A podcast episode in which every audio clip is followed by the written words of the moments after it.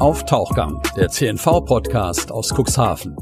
Moin und herzlich willkommen zu einer neuen Folge des CNV Medien Podcasts auf Tauchgang. Mein Name ist Christian Mangels und ich bin heute zu Gast in Nordleder bei einem Mann, der nicht nur hervorragend fotografiert und spannende Krimis schreibt, nein, er kennt sich auch sehr gut mit Viren aus. Dr. Markus Rahaus.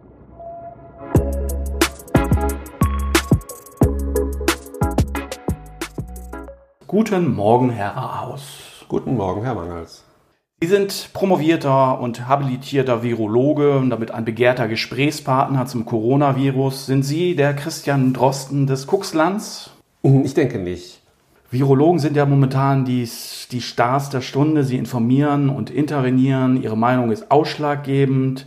Ist dieser Starkult überhaupt gerechtfertigt? Ich glaube, Starkkult ist, ist nicht die ganz richtige Formulierung. Ja, im Moment haben wir ein Problem, das auf einen Virus zurückgeht und entsprechend stehen natürlich die Virologen jetzt an vorderster Stelle, um das Geheimnis um dieses Virus zu lüften, um herauszufinden, wie wir es bekämpfen können.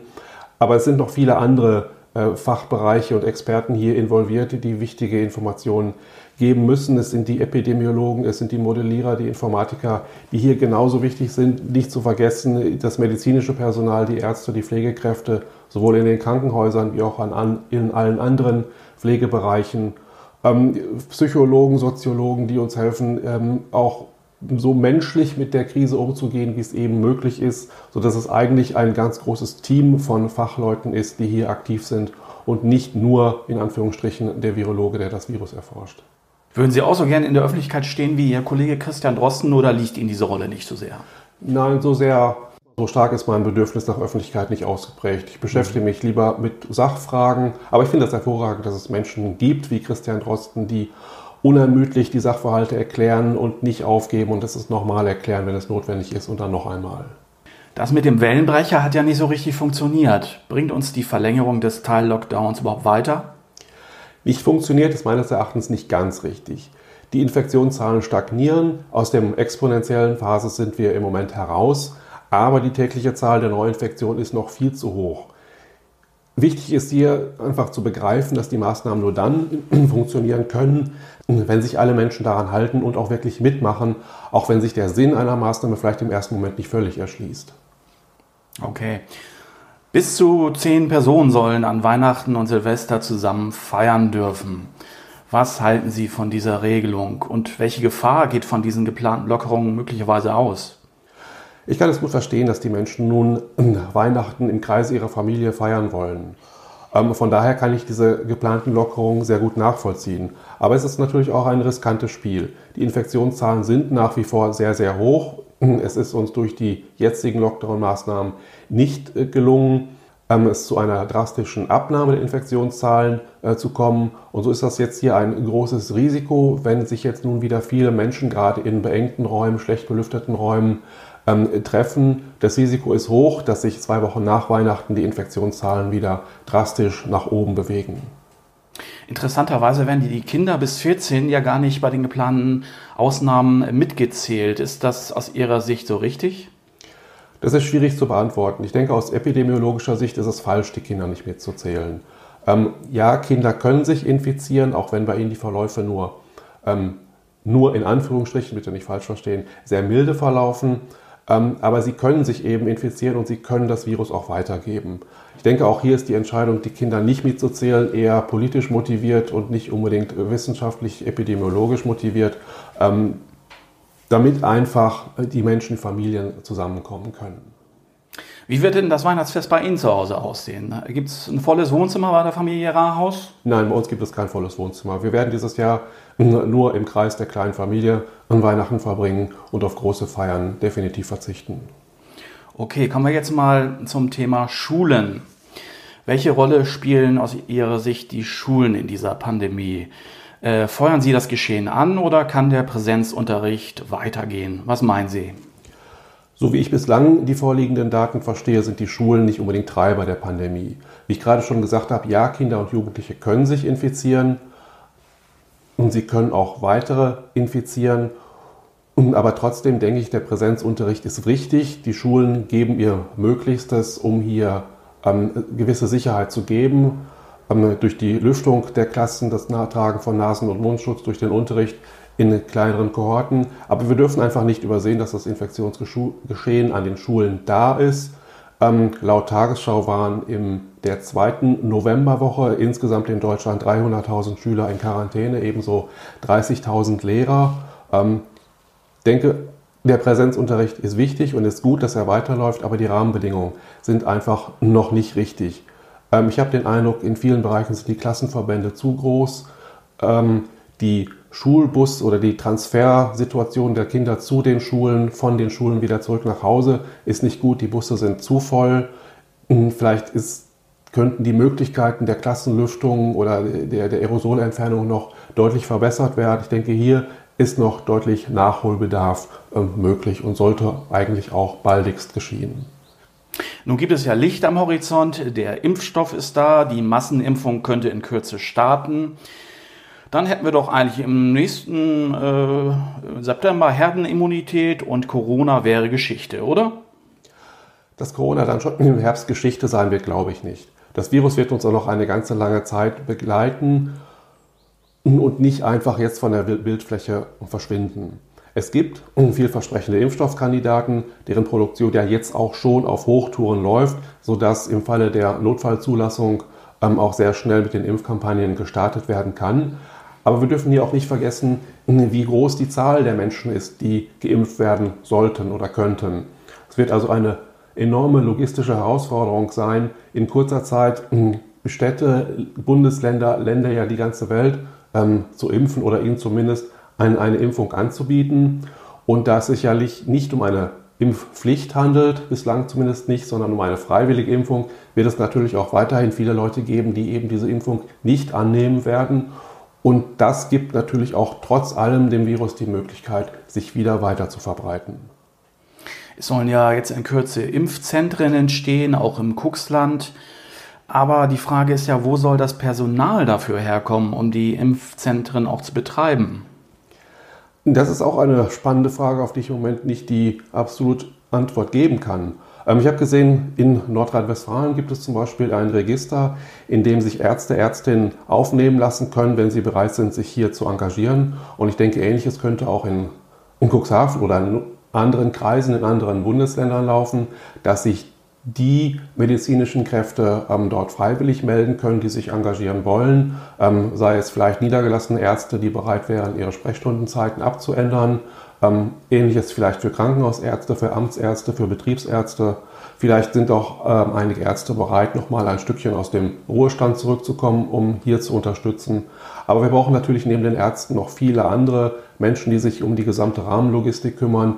Vielleicht könnte hier sogar auch die, die Bundeswehr aushelfen oder eben auch einfach der Aufruf nach freiwilligen Helfern, ähm, je nach Fachbereich, Rotes Kreuz, Technisches Hilfswerk könnte vielleicht dazugezogen werden. Ich denke, Möglichkeiten gibt es einige und ich bin sicher, dass hier auch die richtigen Leute herangezogen werden.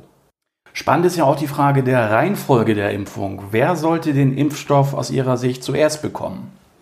Ich denke in erster Linie oder zunächst ähm, sollte das medizinische Personal geimpft werden, damit sichergestellt werden kann, dass der Krankenhausbetrieb aufrechtgehalten werden kann. Ähm, damit meine ich nicht nur die Ärzte, sondern auch ähm, das Pflegepersonal, aber auch das Pflegepersonal außerhalb von Krankenhäusern, in, in ähm, Betreuungseinrichtungen, in Seniorenzentren. Denn auch hier haben wir festgestellt, ist gerade ähm, das Virus der Treiber für Todesfälle. Und deswegen denke ich, ist es hier auch ganz wichtig, dass hier sehr schnell äh, geimpft werden kann. Wichtig zu impfen sind sicherlich auch Menschen in der kritischen Infrastruktur, äh, zum Beispiel bei der Polizei, bei der Feuerwehr und natürlich auch all diejenigen Menschen, die eben in eine Risikogruppe fallen.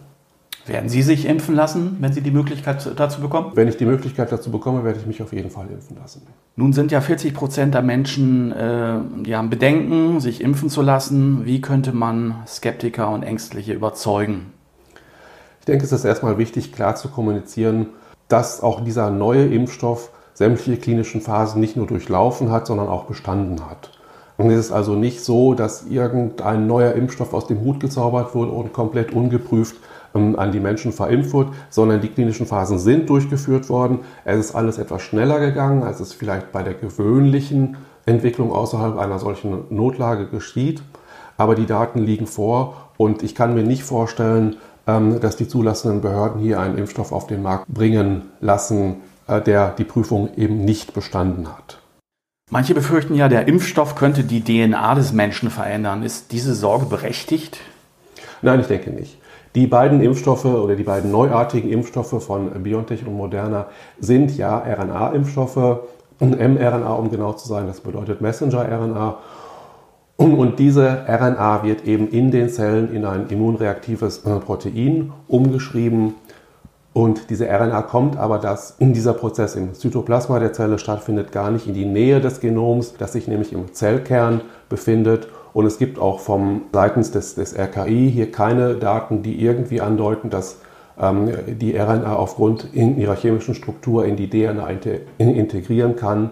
Und es geht auch keine Hinweise bislang darauf, äh, dass diese RNA, die im Rahmen der Impfung in Zellen gelangt, irgendeine Tendenz hatte, sich in DNA umzuschreiben. Lassen Sie uns noch mal über Corona-Leugner sprechen. Hatten Sie schon mal mit Corona-Leugnern zu tun und wie gehen Sie mit diesen Menschen um? Wie sollte man mit Querdenkern umgehen? Nein, bislang hatte ich zum Glück noch keinen Kontakt zu Corona-Leugnern, zu Querdenkern. Und ich denke, das, wäre, das Wichtigste wäre, diesen Leuten noch erst gar keine Bühne mehr zu geben. Ansonsten fällt mir zu den Querdenkern wenig ein, das eigentlich druckreif wäre und das ich jetzt hier äußern möchte. Machen Sie uns noch mal ein bisschen Hoffnung. Wann rechnen Sie damit, dass man wieder in Restaurants, in Kneipen, in Fitnessstudio oder ins Kino gehen kann? Das ist schwierig mit der Hoffnung. Ich denke, es wird sich noch ein bisschen hinziehen, bis die Restaurants, Kneipen, Fitnessstudios, Kinos und so weiter wieder öffnen können. Denn es ist wichtig, dass wirklich zunächst die Infektionszahlen wieder runtergehen unter diese magische, mindestens unter die magische Marke von 50 ähm, Fällen pro sieben Tage pro 100.000 ein oder am besten sogar noch niedriger. Nur dann besteht wieder eine einigermaßen Sicherheit, auch ähm, in diesen ähm, Örtlichkeiten verkehren zu können. Und das funktioniert eben tatsächlich, wie ich gerade schon mal sagte, nur dann, wenn die Leute mitmachen, sich an die Maßnahmen halten und wenn die Zahlen jetzt gerade nach Weihnachten und Silvester nicht wieder in die Höhe schießen. Ein Virus stellt die ganze Welt auf den Kopf. Das klingt doch eigentlich nach einem richtig spannenden Krimistoff. Arbeiten Sie schon an dem großen Corona-Krimi-Roman? Nein, und bislang habe ich eigentlich auch nicht vor, einen Krimi über Corona zu schreiben, einen Corona-Roman. Das Schreiben macht mir sehr viel großen Spaß, aber Corona hat uns in den letzten zehn Monaten so viel, so stark bewegt, war so präsent in unserer Gesellschaft, hat auch, glaube ich, auch so viel Schaden und so viel Spaltung angerichtet, dass ich das in meinen Krimis lieber nicht thematisieren möchte. Ganz außen vor lassen werde ich sicherlich nicht können, aber mein Fokus ähm, wird nicht auf Corona liegen. Arbeiten Sie derzeit wieder an einem Kriminalroman? Ja, ich bin gerade dabei, zusammen mit meinem Lektor das äh, neueste Buch ähm, ins Endstadium zu bringen. Ähm, die Geschichte spielt vor der Corona-Zeit noch ähm, und erscheinen wird das Buch im Mai nächsten Jahres. Wie sind Sie denn eigentlich zum Krimischreiben gekommen?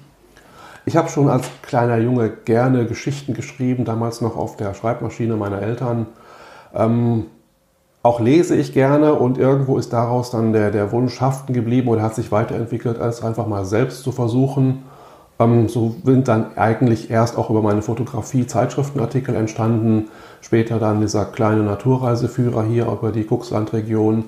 Aber so der große Traum war eigentlich immer noch ein, ein Krimi mal zu schreiben und irgendwann habe ich mich hingesetzt und gesagt, ich mache das jetzt einfach mal. Und es hat funktioniert, was mich sehr, sehr freut und deswegen möchte ich das auch gerne weiterschreiben. Und die Krimis verkaufen sich ja auch ganz gut. Haben Sie irgendwann mal die Absicht, Ihren Hauptjob an den Nagel zu hängen und allein vom Krimischreiben zu leben? Das ist natürlich ein Traum, aber ich glaube, dieser Traum liegt noch in weiter Ferne. Es sind Regionalkrimis, die verkaufen sich ja bei uns gut, aber um davon leben zu können, da liegt, glaube ich, noch ein weiter Weg vor mir. Alles klar, vielen Dank für das Gespräch, Herr Rahaus. Das war unser Tauchgang mit dem Virologen Dr. Markus Rahaus. Vielen Dank fürs Zuhören. Ich wünsche euch eine schöne Advents- und Weihnachtszeit, hoffentlich ohne Corona-Sorgen. Wenn ihr weitere Podcasts hören wollt, dann schaut doch vorbei bei cnv-medien.de und damit ihr keine Tauchgang-Folge verpasst, könnt ihr uns auch bei Spotify abonnieren und uns auf Facebook oder Instagram folgen.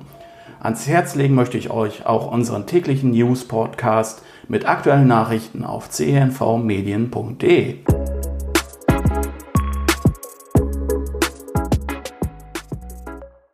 Auf Tauchgang, der CNV-Podcast aus Cuxhaven. Redaktionsleitung Ulrich Rode und Christoph Käfer. Produktion Rocket Audio Production.